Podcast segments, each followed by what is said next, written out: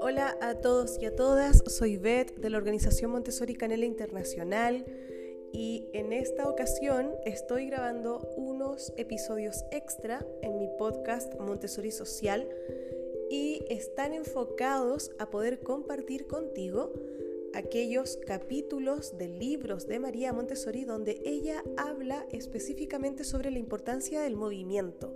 Creo que esto es esencial que lo podamos comprender y qué mejor que escuchándola a ella. Está en un contexto, este episodio, estos episodios están en un contexto muy específico. Eh, compartí una ponencia que se titula En palabras de María Montessori, el movimiento ayer, hoy y siempre, que si todavía no lo has podido ver, búscalo, anda a mi Facebook, ahí está el enlace y podrás disfrutar un ratito de esa charla. Y bueno, entendiendo también que eh, todavía no llegan los libros de María Montessori a muchísimos países, creo que eso no puede ser un impedimento para quien quiera seguir investigando, indagando y bueno, compartiendo también, ¿verdad?, estos temas. En esta ocasión voy a compartir un libro que se llama Educar para un Nuevo Mundo. La primera edición de este libro es del año 1946 y específicamente voy a compartir contigo el capítulo 8 que se llama El movimiento y su papel en la educación. Si quieres, puedes tener a mano una libreta, un lápiz para ir apuntando aquellas ideas esenciales que resuenen mientras te leo. Dice así, el movimiento es el fin y la finalidad del sistema nervioso. Sin movimiento el individuo sería impensable. El sistema nervioso junto con el cerebro, los sentidos, los nervios y los músculos pone al hombre en contacto con el mundo, en este aspecto se diferencia de otros sistemas organizados del cuerpo que están exclusivamente al servicio del individuo físico y por ello se denominan órganos de la vida vegetativa. Los sistemas vegetativos le permiten al hombre gozar de buena salud y de la pureza de su cuerpo, pero el objetivo que se propone el sistema nervioso es más elevado que una pureza y exaltación análogas de la mente. La conducta de los animales no apunta simplemente a la belleza y la gracia en los movimientos, persigue un propósito más profundo, que es colaborar con la economía universal de la naturaleza. Lo mismo ocurre con el hombre. Su objetivo no es ser más puro o mejor que otras especies, sino utilizar su riqueza espiritual, su grandeza estética en beneficio de los demás. Hay que exteriorizar los poderes y de ese modo completar el ciclo de las relaciones. Es necesario tener en cuenta este punto de vista no solo en la praxis vital, sino también en la educación. Si tenemos un cerebro, sentidos y órganos de movimiento, es para que los pongamos en funcionamiento pues si no ejercitamos cada parte del cuerpo, nunca estaremos seguros de comprenderlas. El movimiento es la última etapa del ciclo del pensamiento y la exaltación del espíritu se logra a través de la acción o el trabajo. Por lo general, se piensa que hay que utilizar los músculos para mantenerse sano, Así, hay mucha gente que juega al tenis para estar en movimiento o hasta salen a caminar para hacer bien la digestión y dormir mejor. Esta confusión se ha filtrado en la educación y es un error tan absurdo como hacer que un príncipe sea el sirviente de un pastor. El principesco sistema nervioso se ha convertido en una simple palanca que favorece el buen funcionamiento de los sistemas vegetativos. He aquí un grave error, dado que se considera a la vida física y a la psíquica dos entidades completamente separadas, hay que incluir juegos en los programas para que los niños se desarrollen tanto física como mentalmente. Es verdad que la actividad mental no tiene nada que ver con los pasatiempos físicos, pero no podemos separar lo que ha unido a la naturaleza. Al considerar la vida física por un lado y la mental por el otro, estamos rompiendo el ciclo de las relaciones y haciendo que las acciones físicas del hombre queden relegadas de la esfera mental.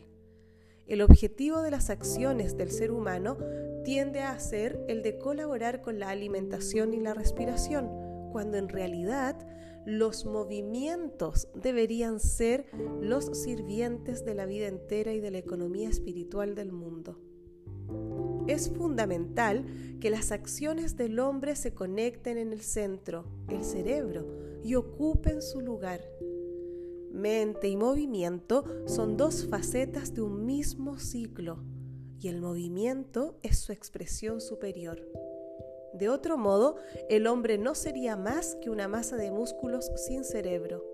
Habría algo fuera de sitio, como si hubiera un hueso roto que dejara incapacitada a la pierna entera. Para nuestra nueva educación resulta esencial que el desarrollo de la mente esté conectado con el movimiento y dependa de él. Sin movimiento no hay progreso ni salud mental. No es necesario demostrar ni probar formalmente la veracidad de lo dicho. Para convencerse basta con contemplar y observar la naturaleza, en especial prestar atención al crecimiento del niño. De acuerdo con estudios científicos, la inteligencia se desarrolla a través del movimiento. Experimentos realizados en todos los rincones del planeta confirmaron que el movimiento contribuye al desarrollo psíquico y que a su vez el desarrollo implica más movimiento. Esto significa que existe un ciclo que debemos completar, pues mente y movimiento forman una unidad. Los sentidos también ayudan a cerrar este ciclo, dado que una deficiencia en alguno de ellos hace que el niño sea menos inteligente. Resulta lógico que el movimiento sea una expresión superior de la psique, pues aquellos músculos que dependen del cerebro se denominan músculos voluntarios y se mueven gracias a la voluntad del individuo, lo cual es la energía primordial indispensable para la vida psíquica. Los músculos constituyen la mayor parte del cuerpo y definen su figura. Son muchísimos. Los hay delicados y voluminosos, largos y cortos, y cumplen toda una gama de funciones. Una de sus curiosas peculiaridades es que si uno se mueve en una dirección, siempre habrá otro que se mueva en el sentido contrario, y en esta oposición se basa la elegancia de los movimientos. Aunque los individuos no sean conscientes de esto, así es como se efectúan los movimientos.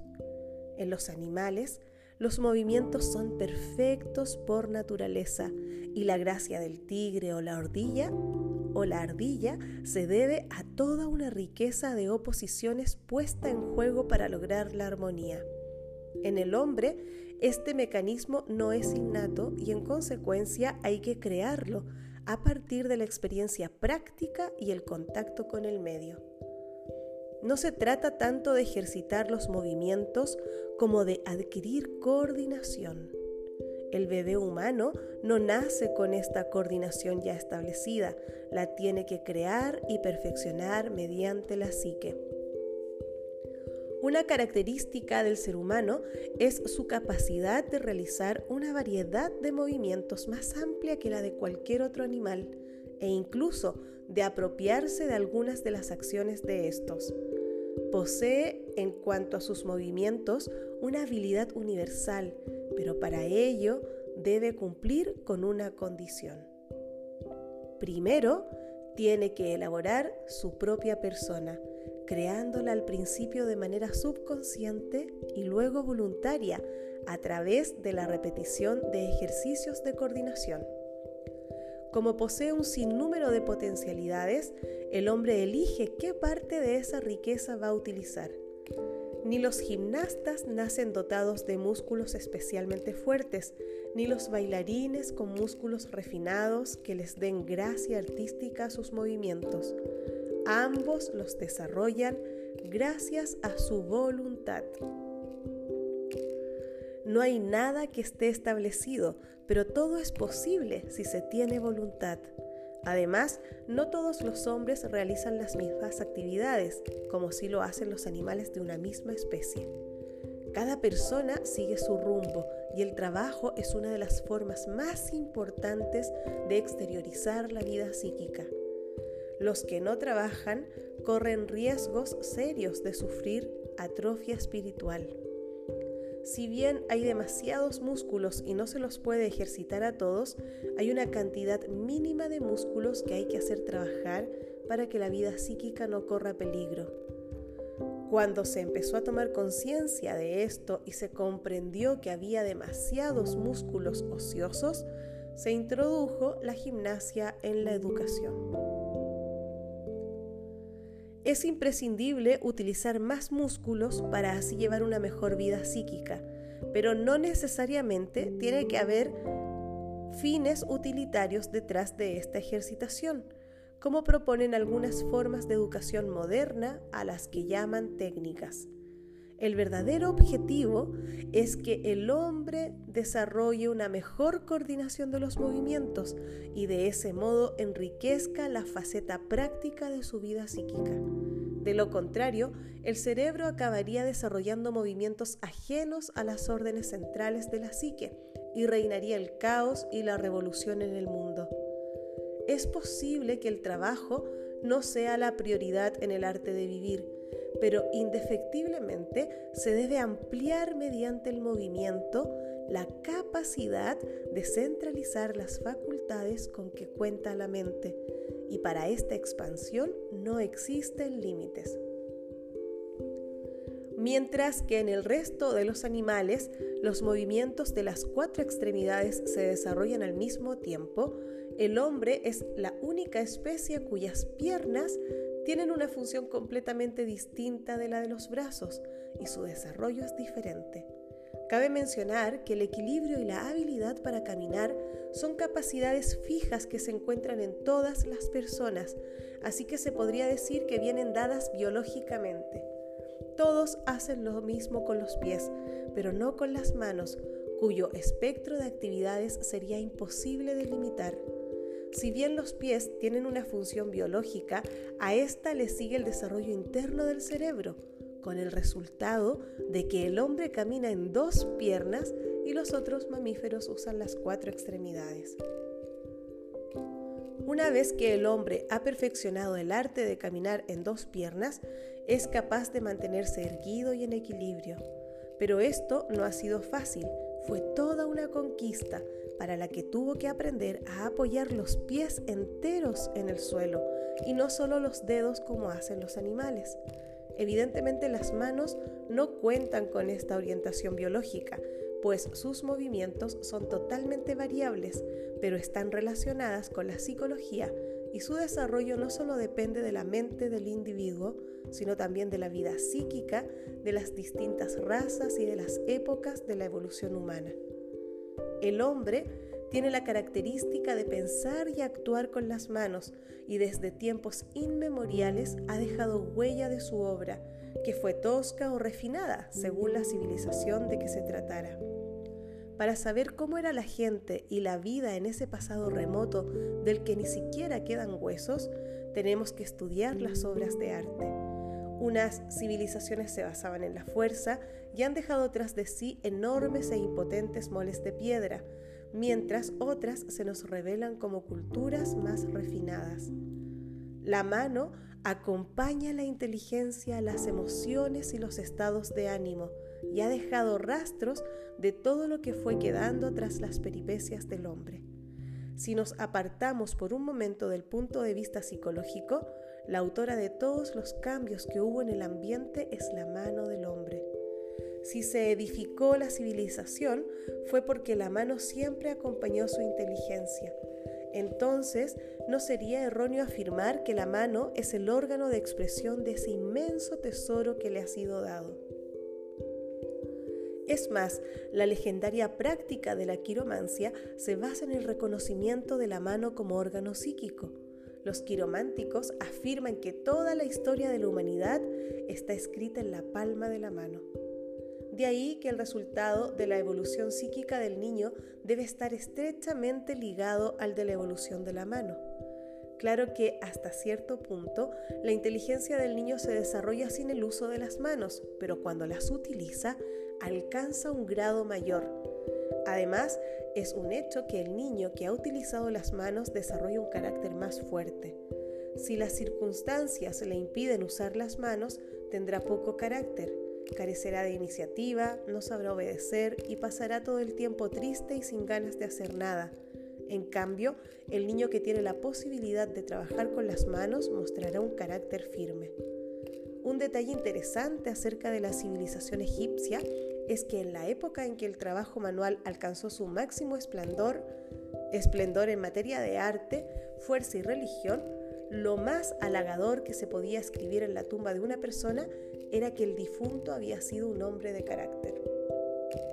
Cuando se estudió el lenguaje, quedó bien en claro que el habla se relaciona especialmente con la capacidad de escuchar. En forma análoga, el desarrollo del movimiento está conectado con la vista. El primer paso en el proceso del movimiento es la captura o prensión. Cuando la mano toma algo, inmediatamente se llama a la conciencia en su auxilio y se genera la prensión. Aquello que al principio fue un acto instintivo ahora es un movimiento consciente. A los seis meses el movimiento es totalmente intencional. A los diez el niño se ha empezado a interesar en la observación del medio y quiere agarrar todo, es decir, que la presión viene, que la prensión viene acompañada por el deseo a los diez meses.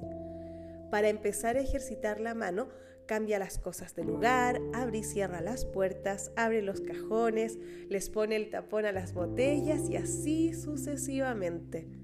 Con estos ejercicios va adquiriendo habilidad. En esta etapa no se ha acudido a la conciencia ni a la inteligencia para que orienten a las otras extremidades, aunque hay un rápido desarrollo del cerebelo, el encargado de asegurar el equilibrio. En este caso, el medio no tiene ninguna participación. El cerebelo ordena y el niño con esfuerzo y ayuda se sienta y se levanta solo.